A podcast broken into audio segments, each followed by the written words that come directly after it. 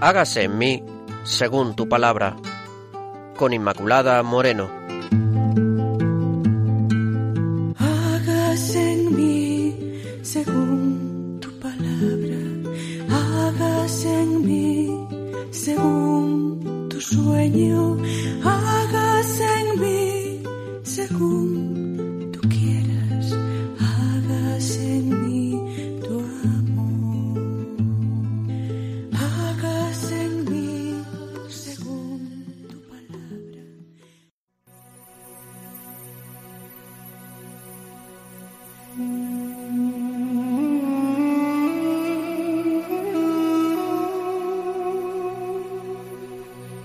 Queridos oyentes, gracias por estar ahí. Les damos la bienvenida al programa Hagas en mí según tu palabra. Les recuerdo que estamos aquí con todos ustedes en los estudios de Radio María, Marisa López, también el padre Carlos Rey Estremera, que es eh, salesiano y que está en la parroquia de Burgos, del hermano Rafael, y quien les habla, Inmaculada Moreno. Gracias.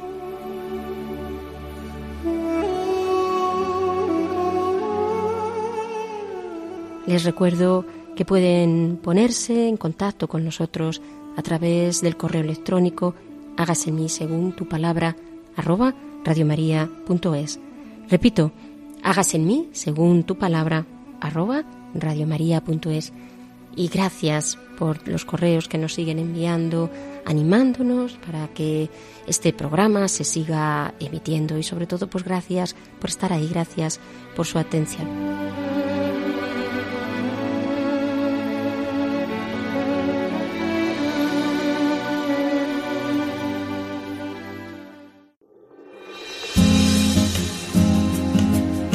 Claves para leer la Biblia.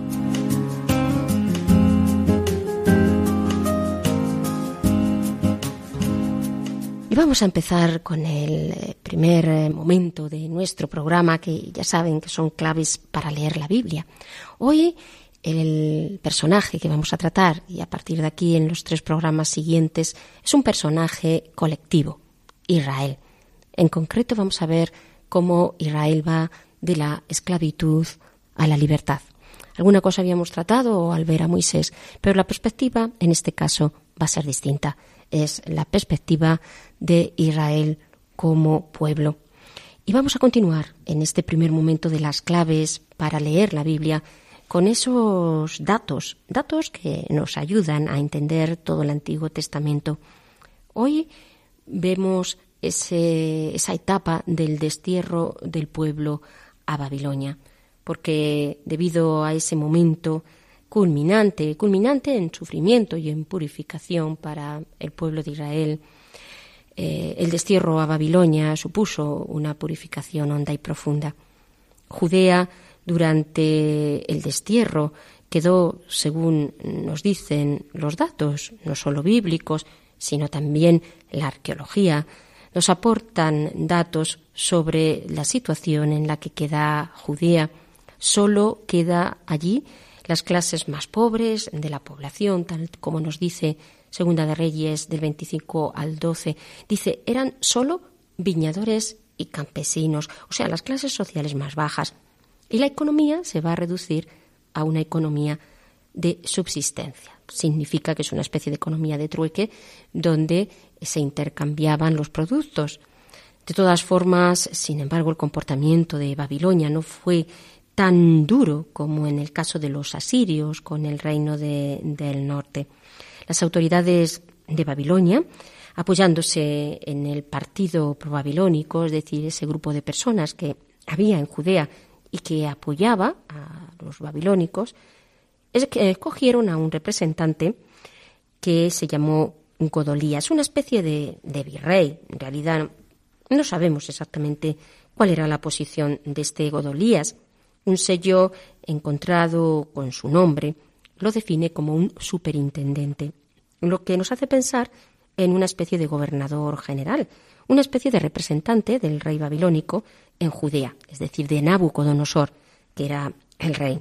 En todo caso, Godolías se va a tomar en serio su, eh, su gobierno y se preocupa en poner en práctica pues, un programa de reconstrucción del país y de normalización de la vida social, es decir, un intento por salvar mm, lo que podía de la situación y en la que estaba abocada el pueblo de Israel, en este caso el reino de, de Judea, más bien para ser más explícito.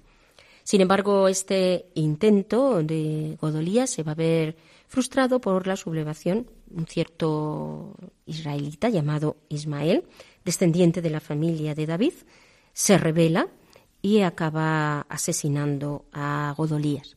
Claro, ante esta rebelión se toman nuevas medidas represivas y esto obliga a que estas medidas hagan que algunos de esos rebeldes, la mayoría de esos rebeldes, pues sean expulsados o, o simplemente asesinados. Por eso hay aquí de todas estas, de esta situación una reflexión teológica del pueblo. El templo de Jerusalén había sido destruido.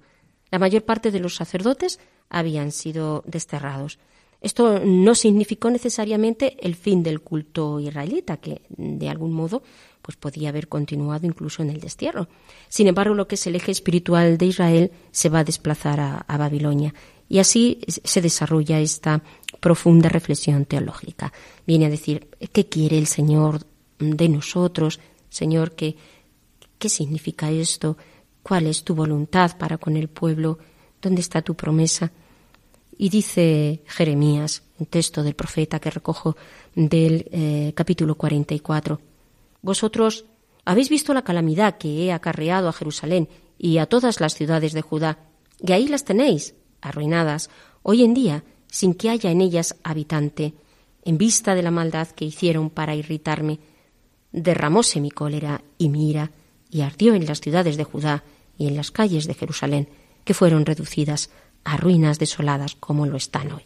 Es decir, es como una especie de queja, lo dice el profeta, pero eh, sale de la boca de Dios, la queja de Dios de aquellos que no habían escuchado su palabra y que, bueno, pues en consecuencia estaba esa situación de destrucción. Sin embargo, el mismo profeta Jeremías habla de ese resto, ese resto que eh, ayudará a reconstruir de nuevo Israel. La situación de los desterrados, ¿cómo era? No era tan mala como quizá nos podía parecer y mucho mejor que la de los desterrados en Asiria. Así, si nos atenemos a los textos, por ejemplo, de Segunda de Reyes 24:14, el número total de los deportados se acercaba a los 20.000, aunque Jeremías pues, da cifras diversas, un número a fin de cuentas bastante alto. Todas estas personas se agruparon en una aldea cerca de Babilonia, como eh, lo que se llamaba la colina de la primavera. Esto lo recuerda Ezequiel, el profeta Ezequiel. Y viven en un relativo bienestar. No hay que figurarse, por lo tanto, este grupo de desterrados como si fuesen esclavos. En el capítulo 29 de Jeremías hay una carta donde el profeta escribe y testimonia cómo gozaban de una relativa libertad. Libertad para trabajar, libertad para conservar sus tradiciones, para adquirir casas, terrenos, para reunirse, para celebrar sus fiestas y usos religiosos propios. Un siglo después del destierro, pues las posiciones eh, sociales de algunos de estos desterrados eran realmente buenas. Los archivos del banco de Murasú, un banco de Nippur en Mesopotamia, que se remontan aproximadamente al 450 al 400 antes de Cristo, atestiguan que varios de los ricos eran mm, judíos. Y el libro de Esdras eh, también da testimonio de esta situación de bienestar. O sea que incluso el mismo rey Joaquín fue tratado con bastante benevolencia, indultado mm, probablemente. Significa que la situación de los exiliados, como vemos, no era insoportable. Ezequiel, en los años del destierro, entre el 593 y el 571, hace una reflexión. Se preocupa, sobre todo en esta época, por condenar las prácticas que se están dando en la mezcla con otros países, con, con otros, eh, otras culturas, las prácticas idolátricas y sincretistas de los israelitas y se anuncia un mensaje de esperanza. También Ezequiel habla del retorno y de la continua renovación de la promesa de Yahvé sobre la fidelidad de Dios. Esto hace que Ezequiel mm, vea una especie de visión ideal de cómo debería de ser, de lo que se espera a los desterrados que siguen creyendo en Yahvé. Y así tiene estas visiones del nuevo templo, del retorno después del destierro. Lo tenemos en Ezequiel, los capítulos del 40 al 48. Esta predicación de Ezequiel y por otra parte también del segundo Isaías o Deutero Isaías, que como sabemos es el autor de los capítulos del 40 al 55 de Isaías, lo que es el libro de la consolación, nos permite comprender que esta experiencia del exilio por la que pasa el pueblo de Israel es una experiencia que, cala hondamente en el, en el pueblo y de la que saca esta reflexión teológica, porque los, desterrados refuerzan sus lazos como pueblo judío, se constituyen como tal. Es un periodo en el que los usos como las costumbres o las tradiciones judías, como la circuncisión o la observancia del sábado y las leyes de la pureza ritual, adquieren una importancia mm, mayor, puesto que allí es donde existe pues esa, ese, ese distintivo de pertenencia al pueblo de, Israel. Hay una reflexión también de los desterrados que recoge la, redacción sacerdotal. Esta, esta, reflexión habla de cómo el pasado se convierte en modelo del presente y en signo de esperanza para el futuro. Y esta es la clave con la que hay que leer eh, todas estas experiencias de purificación y de destierro experiencias históricas por las que pasa el pueblo, porque se caracteriza también esta etapa del, destierro como en ese contacto, en ese contacto de los israelitas con la cultura y la religión babilónicas, y ese influjo se dejó ya también sentir en la lengua. Entonces, el hebreo poco a poco es abandonado en favor del arameo como lengua internacional de la época. Por otra parte, también durante el destierro pues, se desarrolla con mucha fuerza el monoteísmo, se arraiga este monoteísmo porque frente a las religiones paganas, pues Israel no debe de caer en este sincretismo y se refuerza aún más la fe en el único Dios. Como vemos, pues eh, Dios va llevando al pueblo incluso frente a estas situaciones tan sufrientes y ante todo les va diciendo una y otra vez que Él es fiel. Y de ahí va reforzando a su pueblo para que siga en la línea que había marcado desde el principio la línea de la fidelidad a Dios y del cumplimiento de la promesa. Maravilloso Jesús es para mí, más dulce que la miel que emana del panal. Maravilloso Jesús es para mí, más dulce que la miel que emana maravilloso Jesús es para mí, más dulce que la miel que emana del panal. Maravilloso Jesús es para mí, más dulce que la miel que emana del panal. Me liberó, Él me liberó yo le alabaré por toda la eternidad. Me libero,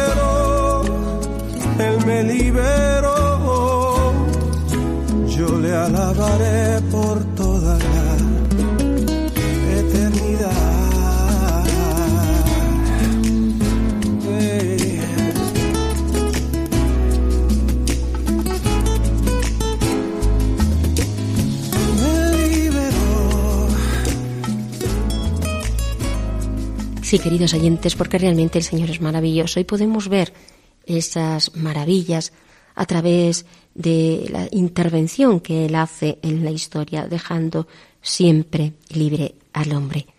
Y pasamos, ya saben, a la segunda parte del programa, donde a través del texto bíblico, el Padre Carlos va a realizar la reflexión de hoy, en este caso sobre Israel, como va de la esclavitud a la libertad. Y Marisa nos va a leer el texto. Es de Éxodo capítulo 3. Escuchamos.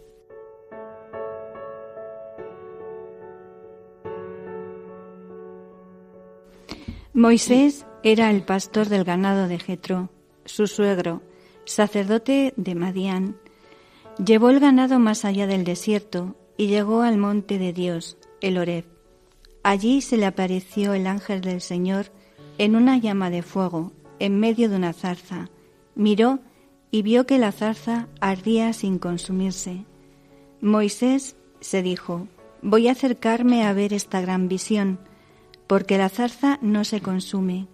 El Señor vio que se acercaba para mirar y llamó desde la zarza, Moisés, Moisés, y él respondió, aquí estoy. Dios le dijo, no te acerques, descálzate, porque el lugar en que estás es tierra santa. Y añadió, yo soy el Dios de tu Padre, el Dios de Abraham, el Dios de Isaac y el Dios de Jacob. Moisés se tapó la cara porque temía ver a Dios.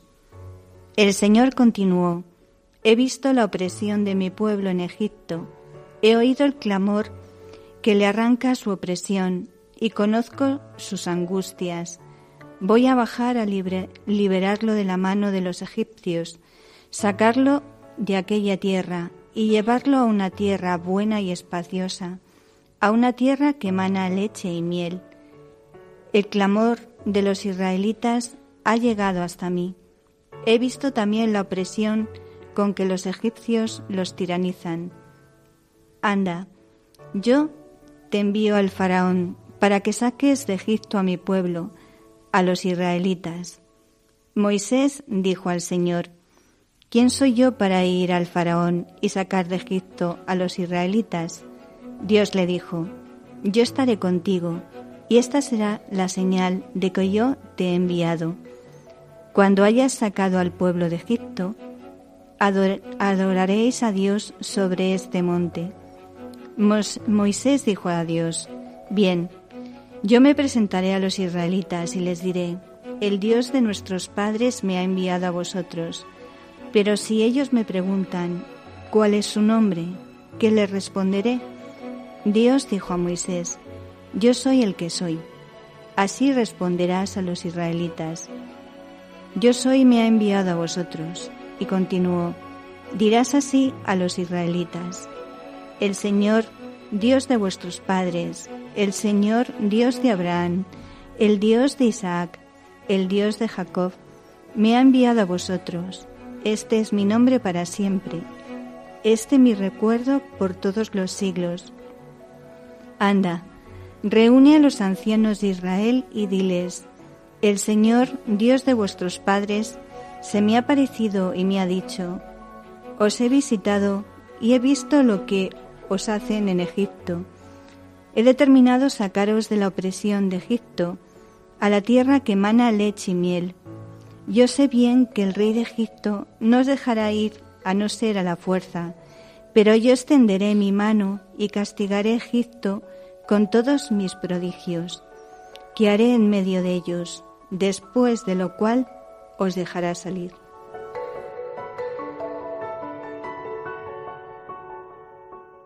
Aquí está el texto, queridos oyentes, y vamos a pasar a ese momento de Dios, al encuentro del hombre. Es Dios el que a través de su palabra sale a tu encuentro. Y lo vamos a hacer, pues, eh, gracias al padre Carlos Reyes Tremira, que desde Burgos nos explica el texto en relación a este personaje que es Israel.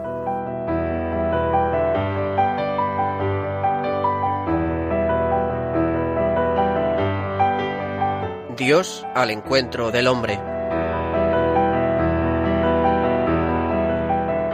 Estimados oyentes de Radio María, saludos cordiales y mis más sinceros deseos de que os encontréis bien. Comenzamos hoy una nueva serie de programas sobre otro personaje bíblico, pero esta vez con una particularidad. No se trata de un personaje con nombre propio, sino de un personaje colectivo el pueblo de Israel. Como sabéis, el pueblo de Israel es el gran protagonista de la Biblia y a él se refieren constantemente tanto los textos bíblicos como los personajes que aparecen en ella. Es por eso que hemos visto la conveniencia de dedicar una serie de programas al nacimiento del pueblo hebreo. Dividiremos nuestra presentación en cuatro momentos que se corresponden con los cuatro programas que dedicaremos a este asunto. El primero, titulado El paso de Dios por el infierno del hombre, estará centrado en la esclavitud de Egipto. El segundo, titulado El Señor nos sacó con mano fuerte, tratará sobre la liberación del pueblo de la opresión egipcia. El tercero, titulado El desierto, cara a cara con Dios, lo dedicaremos a la travesía del desierto y al encuentro del pueblo con Dios en el monte Sinaí. El cuarto, titulado Canaán, la tierra que emana leche y miel, hará referencia a la entrada del pueblo en la tierra prometida. Espero que os guste y sobre todo que os sea muy útil para vuestra vida cristiana. Comenzamos. Unos 13 a 15 millones de judíos viven actualmente diseminados a lo largo del mundo. De ellos, unos 6 o 7 millones en el Estado de Israel moderno, en la tierra donde se habían establecido hace más de tres mil años. El pueblo judío remonta su historia a más de tres mil años atrás. Lo hemos visto ya. El libro del Génesis, tras presentarnos la existencia azarosa y precaria de sus antepasados, Abraham, Isaac, Jacob, José, terminaba con los doce hijos de Jacob y sus familias embajados a Egipto por hambre. Allí se multiplican, pero acaban convertidos en esclavos trabajadores al servicio del faraón. ¿Qué había sucedido a continuación?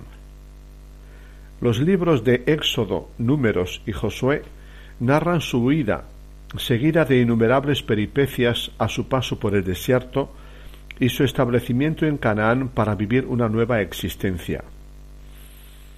De esta pasta de gente oprimida habría ido surgiendo Israel hace entre 3.300 y 3.000 años.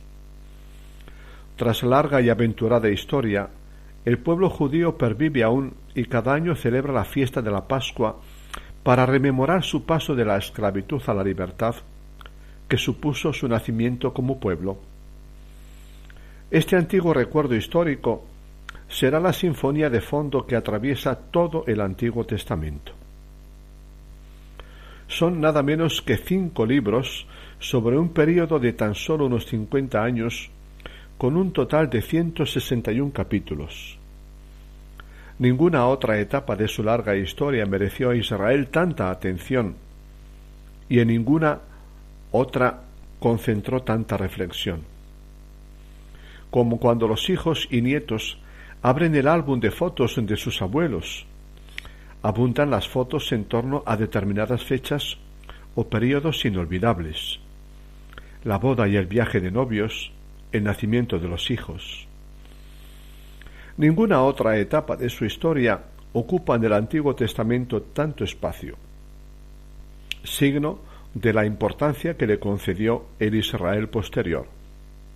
Se comprende eran recuerdos inolvidables a los que daba vueltas y vueltas en su corazón colectivo. La salida de Egipto, el paso por el desierto y la entrada en Canaán habían representado su etapa fundacional, su nacimiento como pueblo, el comienzo de su historia en libertad, el origen de su identidad peculiar de pueblo de Yahvé. Constituían la memoria de su tiempo fundacional, fuente de inspiración permanente para su existencia posterior durante siglos. La realidad histórica fue modesta, pero su significación creció hasta constituir cinco libros.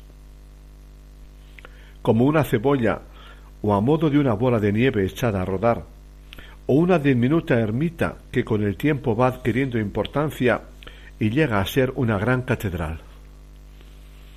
A los israelitas no les interesó el conocimiento exacto de su pasado, como a nosotros, sino su significación para su presente posterior. Por ello se permitieron una gran libertad literaria a la hora de contarlo y describirlo. La densidad y significación del pasado era tal que al ser narrados y celebrados, los viejos relatos se fueron transformando y enriqueciendo con mil retoques legendarios a lo largo de siglos. Sus personajes idealizados, sus acontecimientos agrandados con, rasgos épicos. Lo hace todo pueblo, particularmente con los personajes de su pasado remoto, con los hechos de su tiempo fundacional. Los actuales libros de Éxodo, Números y Josué, históricos en su núcleo, han sido revestidos por la leyenda y sobre todo por la interpretación religiosa. Contienen historia, historia adornada, interpretada, teologizada. Pasa lo mismo en otros escritos, como es el caso del Cid campeador. El Cid del cantar del mío Cid es distinto que el Cid histórico, pero su historia dio pie a que se creara el cantar que idealiza su figura. La pregunta más importante a la hora de acercarnos a la historia del nacimiento de Israel es la siguiente. ¿Cómo vivió Israel estos acontecimientos fundacionales? ¿Qué representaron para él en profundidad? cómo los fue interpretando a lo largo de los siglos posteriores. ¿Qué valor simbólico tuvieron y tienen para nosotros? El capítulo primero del libro del Éxodo describe en breves pero impresionantes pinceladas el campo de opresión y exterminio de Israel. Los reducidos clanes familiares se han multiplicado y son número respetable.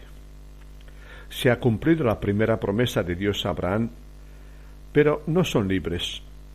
Los egipcios los esclavizan y les amargan la vida con dura servidumbre. Pertenecen a la más baja clase social. Están explotados, sometidos a trabajos forzados y deshumanizantes, a malos tratos y a la violencia en el trabajo. Son seres desposeídos de todo derecho, que soportan una situación límite sin horizontes de futuro y lo peor es que están tan alienados que ni siquiera aspiran a la liberación. Se conforman con su situación de esclavos. No hay nada ni nadie en su horizonte en el que puedan depositar esperanza. El Dios de sus padres parece haberlos olvidado y abandonado a su suerte. Se hallan bajo el poder del faraón, un Dios de este mundo prototipo y símbolo de todo poder político militar absolutizado, al que sólo le interesa mantener o aumentar su poder y su riqueza. Los pueblos y sus reyes mitifican sus gloriosos orígenes. Llama la atención, sin embargo, que el pueblo de Israel no se permitiera en su historia posterior olvidar sus humildes orígenes en unos desarrapados del mundo ni su condición originaria de esclavos. En nuestra infancia, dice el texto bíblico, fuimos esclavos y sin esperanza de porvenir, pero Yahvé nuestro Dios nos liberó. Egipto fue para Israel la cima abismal de donde lo sacó Yahvé hacia la libertad y el futuro. Se entiende, pues, que celebra la salida o éxodo del lugar de opresión como el acontecimiento más memorable de su historia. Nada extraño resulta que lo narre infinidad de veces y aluda al mismo en todos los textos bíblicos. Recuerdo vivo y vivificante era una fuente de esperanza inagotable que le daba una capacidad de supervivencia histórica asombrosa. Los recuerdos del Éxodo, celebrados o escuchados, fueron para Israel escuela de aprendizaje de fe y esperanza para afrontar el presente y el futuro. Por peores o amenazantes que fuesen las circunstancias de su historia, podía seguir confiando en su Dios Yahvé y en sí mismo. Los israelitas esclavizados gemían y clamaban, y sus gritos de socorro llegaron a Yahvé desde su esclavitud, dice el Éxodo clamor desde la situación límite de impotencia radical. Y su clamor hirió el corazón de Dios, que escuchó sus lamentos, Recordó la promesa hecha a sus padres, se fijó en ellos y los reconoció como suyos. Pasaje entrañable. Los humanos gimiendo desde el infierno y Dios tocado en su corazón por sus gritos. Sensible al dolor humano, Dios se inclina sobre el ser humano sufriente y se implica, como más tarde Jesús de Nazaret, ante los enfermos y discriminados. El Dios omnipotente del Antiguo Testamento es también el Dios vulnerable y entrañable a quien le duele el dolor de los suyos. Dios comienza a dar sus pasos. Cuenta con seres humanos para realizar sus planes, con débiles para salvar a débiles, con indefensos para salvar a indefensos. Primero, con mujeres sin poder, capaces tan solo de dejarse llevar por la fuerza de la compasión, la ternura y la astucia para salvar vidas ajenas. Las comadronas, la hermana de Moisés, la hija del faraón enternecida ante el niño, la madre de éste. Todas ellas encarnan la fuerza de la compasión y de la ternura, que considera que la vida está por encima de los decretos de los poderosos. Dios va a contar sobre todo con Moisés, amenazado de muerte, ocultado por miedo, arrastrado en una canastilla por la corriente, sacado de las aguas por pura compasión, él será con el tiempo el instrumento de liberación de Dios y su profeta. Éxodo 3 es una de las páginas centrales y más densas de la Biblia. Moisés ha escapado del peligro, ha sido acogido por una familia, ha encontrado la mujer con la que vivir el amor y la vida familiar, ejerce su profesión de pastor en el desierto, parece haberse situado en la vida y no pretender más. Con todo, es ahora cuando Dios le sale al paso, le recuerda y le hace sensible a la situación de sus hermanos oprimidos. Moisés va a vivir la experiencia más sobrecogedora y decisiva de su vida y ahí que de repente se encuentra ante Dios, invisible y presente al mismo tiempo, fuego que arde sin quemar ni destruir. Moisés, Moisés, escucha, no te acerques aquí, quítate las sandalias, pues el lugar que pisas es sagrado. Experiencia inefable. Moisés se siente anonadado, indigno, sin palabra, y se postra sobrecogido. Está en presencia del Dios santo y trascendente, el diferente, el otro, ante quien nada y ni, ni nadie es digno de estar. Con todo, ese Dios se le muestra Dios conocido y familiar. Yo soy, le dice, el Dios de Abraham, el Dios de Isaac, el Dios de Jacob el Dios de los padres cuyos descendientes se hallan ahora oprimidos.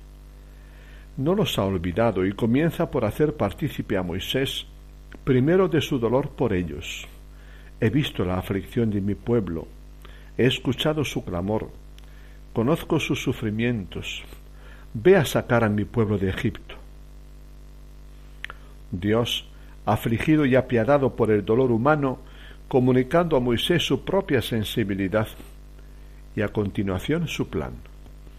Los quiere liberar y conducirlos a una tierra de libertad y abundancia. Ve, yo te envío al faraón para que saques a mi pueblo de Egipto. Moisés, sobrecogido antes por la presencia de Dios, se siente ahora sobrepasado por la misión. ¿Quién soy yo para ir al faraón y sacar de Egipto a los israelitas? Miedo inevitable ante el gran faraón y miedo ante lo de su propio pueblo. Me preguntarán con qué autoridad y en nombre de quién pretendo yo sacarlos de Egipto. ¿Por qué él, un simple pastor de ovejas, ocupa un lugar tan singular en el corazón de Dios para salvar a su pueblo? ¿Por qué él debe abandonar su estilo de vida actual y arrostrar misiones que le superan? Ante sus miedos y reticencias, Dios le promete su asistencia. Yo estaré contigo. Se comprenden los miedos de Moisés. La experiencia de Dios no lo dispensa de saberse frágil y vulnerable. Todos son resistencias, vacilaciones, objeciones por su parte. Le invaden miedos, tanto por sus limitaciones personales como por el faraón y su poder despótico, por los suyos inermes en la desesperanza y por la tarea por la que se siente desbordado. ¿Quién soy yo para ir al faraón y liberar a los israelitas? Soy torpe de palabra, no valgo, envía a otro más apto. Conmovedores diálogos entre Moisés y Yahvé, de hondos acentos humanos. Dios responde a las dudas de Moisés dando uno de sus pasos más revolucionarios para el futuro, revelando a Moisés su propio nombre divino. Soy Yahvé. Preséntate a ellos con la garantía que da este nombre. Nombre intraducible por una parte, de sentido abierto por otra. Significa yo soy el existente, soy lo más real y lo más presente que pueda darse en el universo y en la historia. Yo soy el que hace ser, el que hace que las cosas existan. Yo soy el que seré. Me manifestaré como Dios obrando, creando historia nueva. Actúa en mi nombre. Yo soy el que estaré con vosotros, los oprimidos. Soy presencia viva entre vosotros. Soy relación con vosotros. Mi mejor definición es estoy con vosotros y cambiaré vuestra condición. Os abriré camino hacia horizontes nuevos. Gracias a la revelación del nombre de Yahvé a Moisés, Israel tendrá a lo largo de su historia una doble imagen y experiencia de su Dios. Es misterioso, innombrable, desconcertante e inmanipulable, pero es también nombrable, cercano, vinculado a ellos, el que responde de ellos, eso sí, por caminos suyos. En su prolongada misión, Moisés experimentará amenazas, soledad, rebeldías y protestas, y por ello crisis, y necesitará ser confirmado una y otra vez en su misión. Dios saldrá una y otra vez al paso de sus objeciones y malestares. Más fuerte que la debilidad del ser humano, acaba consiguiendo la colaboración de su libertad para sus fines. Esto es todo por hoy, mis queridos amigos radioyentes. La historia de hoy, que ha versado sobre la esclavitud que el pueblo de Israel sufrió en Egipto, ha concluido con la revelación del nombre de Dios. Yo soy el que soy, el que existo y siempre existiré, el que hace que las cosas existan, el que está con los oprimidos. No es poca cosa que tengamos conciencia de quién es nuestro Dios y de que nos ama y nos protege. En nuestro próximo programa seremos testigos de un gran duelo entre el faraón y Dios y de cómo Dios, que es más fuerte que cualquier poder de la tierra, liberó al pueblo del poder del faraón. Un gran abrazo y hasta nuestro próximo programa. Muchas gracias, Padre Carlos. Les recuerdo, es el Padre Carlos Rey Estremera, que está en Burgos Salesiano y que eh, también desarrolla su tarea en la parroquia del hermano Rafael. Él nos ha hablado de Israel, de la esclavitud a la libertad.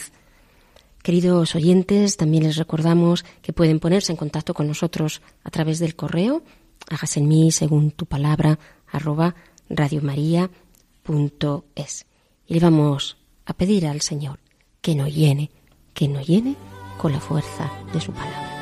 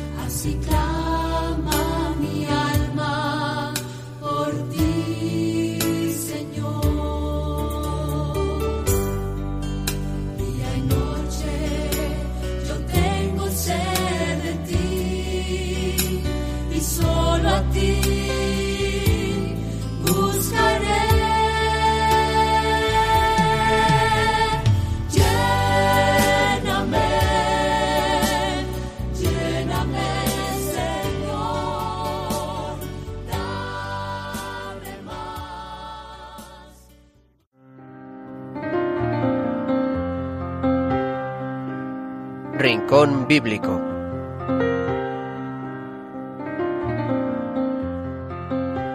Y llegamos al Rincón Bíblico.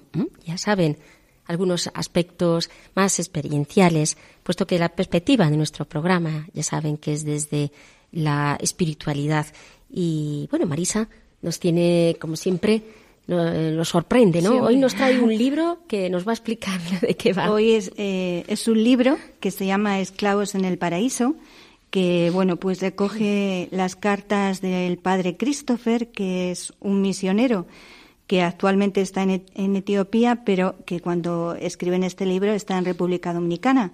Y habla, pues, un poco de la esclavitud, de la miseria que, viven los haitianos, viendo un poco también eh, cómo eran esclavos en Israel, pues también eh, en este momento, en estas circunstancias y en nuestro tiempo, todavía sigue habiendo esclavos.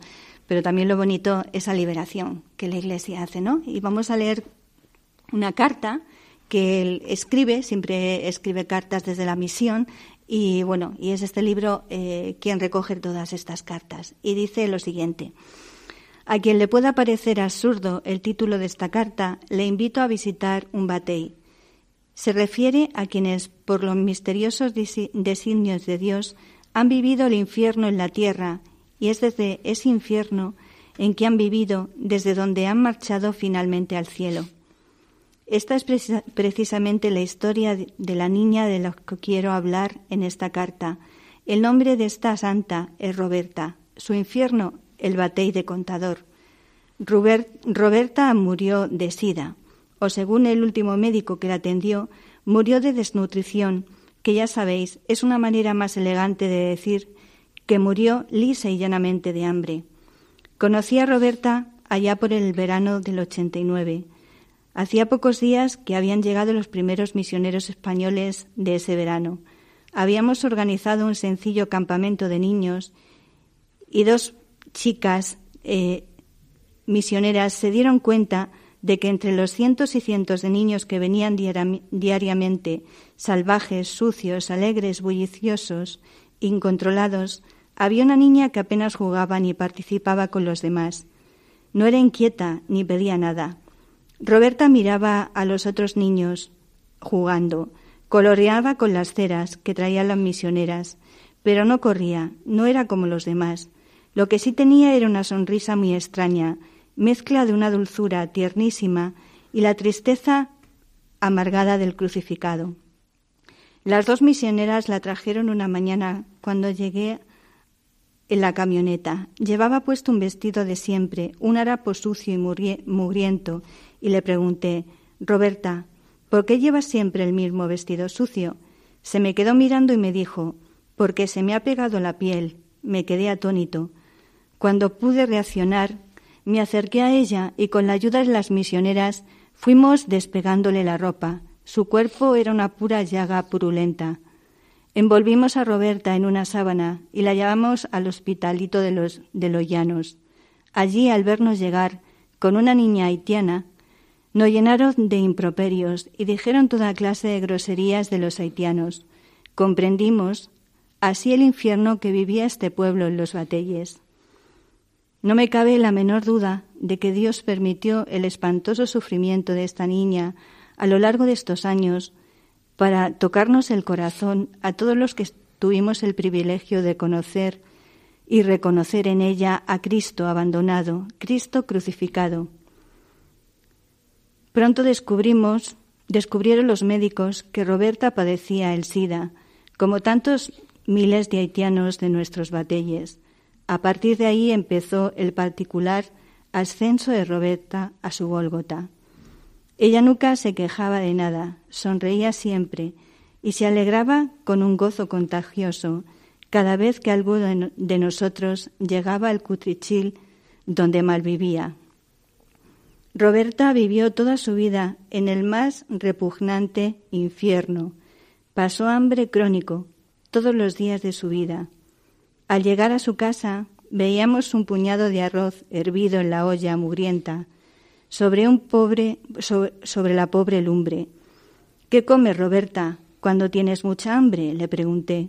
Una vez me contestó, cuando tenemos mucha hambre, mi padre y mi madre, que no han traído nada a casa, cuecen agua caliente para quitarnos el hambre. El cuerpo de Roberta se iba apagando de día a día.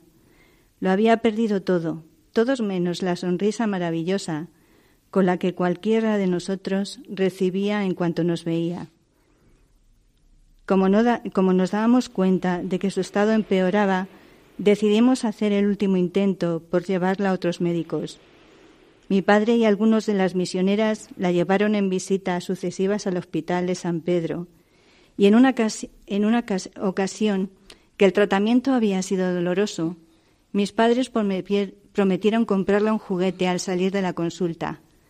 Como jamás lo había tenido, al entrar en la tienda y ver que lo que era un juguete, con angustia en la voz, se dio la vuelta y exclamó Mejor que un juguete, compramos comida, ¿no? Yo no sé bien por qué Dios, en su misterioso plan de amor para con todos, quiso que Roberta naciera y viviera en este mundo, en el infierno de los batelles. No sé qué sentido tienen las mil hambres y sufrimientos incontables que soportó. No entiendo por qué el peso de una cruz tan cruel tuvo que caer con tanta hazaña sobre su pequeñísimo cuerpo. Yo, sacerdote, de tantos estudios, confieso mi total ignorancia y confusión, pero sí sé que lo único bonito que Roberta conoció en este mundo, además de su familia, es el amor y la misericordia de la Iglesia. Es muy fuerte el testimonio, oh. ¿verdad? Siempre impacta mucho, pero cuando es un niño, yo creo que todavía como que es fuerte, es más, fuerte. Mm. Y ver ahí en toda esa situación como esta niña lo, lo lleva, pues efectivamente, pues es una verdadera santa, ¿no? Es una verdadera santa sumida en esa situación de, de esclavitud. Y sobre todo cuando muchas veces, por eso él titula Esclavos en el Paraíso, cuando vamos a, esa República Dominicana donde parece que todos son playas y todo es ideal y todo es, es bonito, no es cierto, no es cierto, porque ves que todavía, sobre todo en el tema de los haitianos, están como esclavos, esclavos en ese paraíso que cuenta el, el padre Christopher, ¿no? Y vas viendo que, pues eso dices, y estamos en, en el año 2018, ¿no? y todavía sigue, se sigue dando esas situaciones de esclavitud a nivel de trabajo, de esclavitud a nivel de hambre, de esclavitud, de esclavitud a nivel de miserias, eh, de esclavos, ¿no? Eh, y, dices, bueno, ¿cómo, ¿cómo es posible, no? Pero también lo bonito de que, de que es la Iglesia Madre a través de, de este misionero o de tantos de tantos misioneros, de tantas personas, quien llevan esa, esa misericordia y esa liberación, ¿no? y, es lo bonito también, pues, de ese pueblo de Israel, cómo Dios eh, saca al pueblo de Israel de esa esclavitud, ¿no? Eh, es ese contraste que dices, mm, se sigue dando, ¿no? Es nuestra historia y es la historia del pueblo de Dios en, este momento. Sí, eso es lo que dice San Pablo, ¿verdad? Que la mm. cruz es locura o escándalo para los judíos, locura para los griegos, pero, pero fuerza de Dios para, para los cristianos, porque uno se dice, bueno, si al fin y al cabo estos misioneros no pudieron hacer mucho por esta chica, ¿no? Por esta mm. niña, no pudieron hacer mucho. Y uno se dice, pues, eh, ¿qué sentido tiene o qué, han hecho? Y es simplemente, pues eso, expresar ahí la misericordia de Dios. Y ahí está la, está la fuerza en todo este misterio de cruz, que, que manifiesta y que, y que permanece que permanece ahí sin y si efectivamente sin tener muchas explicaciones o ninguna por Ninguna. muchos títulos que uno pueda tener sino que, que quedas con, en la ignorancia del misterio de Dios, ¿no? Sí, además, esta sabiduría eh, de- sí, del misterio que de no la- lo sabes y, de la cruz. y sobre todo eh, la misión que tuvo que tener esa niña. O sea esa niña fue fue querida por Dios en medio de, de ese infierno porque es un infierno no pero ella yo creo que pues por lo que narra la carta también a los misioneros eh, los hace tocar ese cuerpo de Cristo que es Cristo quien está en eh, en esa niña, que es Cristo quien está en, en los que sufren, que es Cristo quien está también en los esclavos, que es Cristo quien está pues en, los desechos de, de muchas personas y, y, de, y de esta de esta sociedad que todavía andamos así, ¿no? Caminamos de estas formas. Y dices, bueno, ¿y para eso nacer? Pues sí. O sea, mm, para eso nacer, porque fue, fue un puro sufrimiento. Las únicas alegrías que a veces tenía Roberta es que eh, la Iglesia, a través de, de los misioneros, pues la mostraban el cariño y la misericordia de Dios. Y, bueno, pues eh, eso fue la misión, ¿no? Pues sí, queridos oyentes, este, les dejamos este, este testimonio que nos sirva ante todo pues para reflexionar ¿no? sobre estos misterios insondables de nuestro Señor.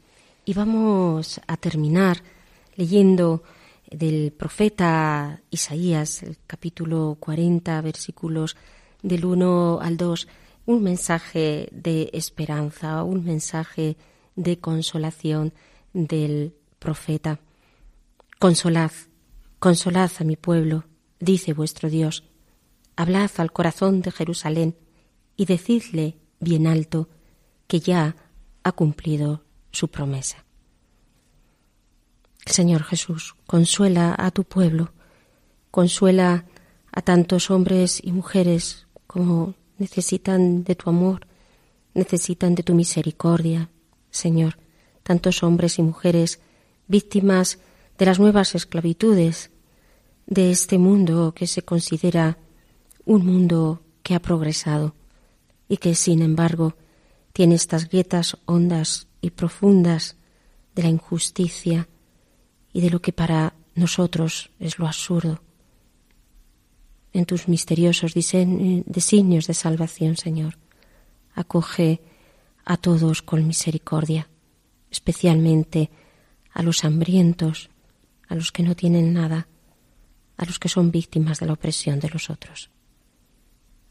Bendito y alabado seas, Señor.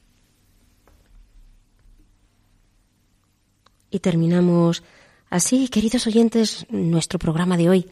Muchas gracias por su atención y les recordamos que tienen una cita con nosotros, si ustedes lo desean, en el próximo programa de Hágase en mí, según tu palabra. Gracias.